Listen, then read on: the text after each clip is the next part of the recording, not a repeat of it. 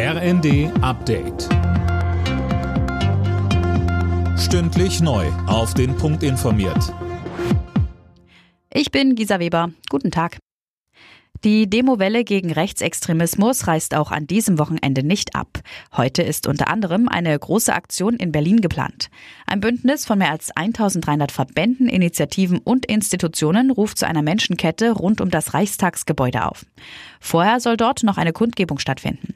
Viele Sozial- und Umweltverbände, Gewerkschaften, Menschenrechtsorganisationen oder auch kirchliche Einrichtungen gehören zu dem Aktionsbündnis gemeinsam Hand in Hand. Es ruft zur Verteidigung einer offenen und demokratischen Gesellschaft auf.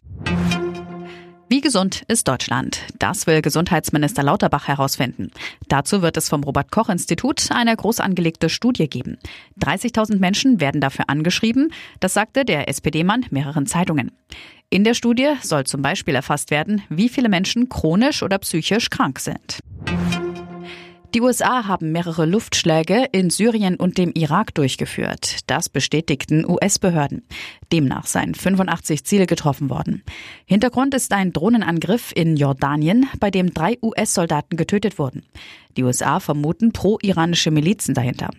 US-Präsident Biden hatte Vergeltung angekündigt. Die syrische Beobachtungsstelle für Menschenrechte mit Sitz in London erklärte, im Osten Syriens seien mindestens 18 pro-iranische Kämpfer getötet worden. In der Fußball-Bundesliga steht heute Nachmittag unter anderem das Traditionsduell Bayern gegen Gladbach an. Außerdem muss Tabellenführer Leverkusen zum letzten nach Darmstadt. Die weiteren Partien Freiburg-Stuttgart, Bochum-Augsburg, Mainz-Bremen und am Abend Köln-Frankfurt. Alle Nachrichten auf rnd.de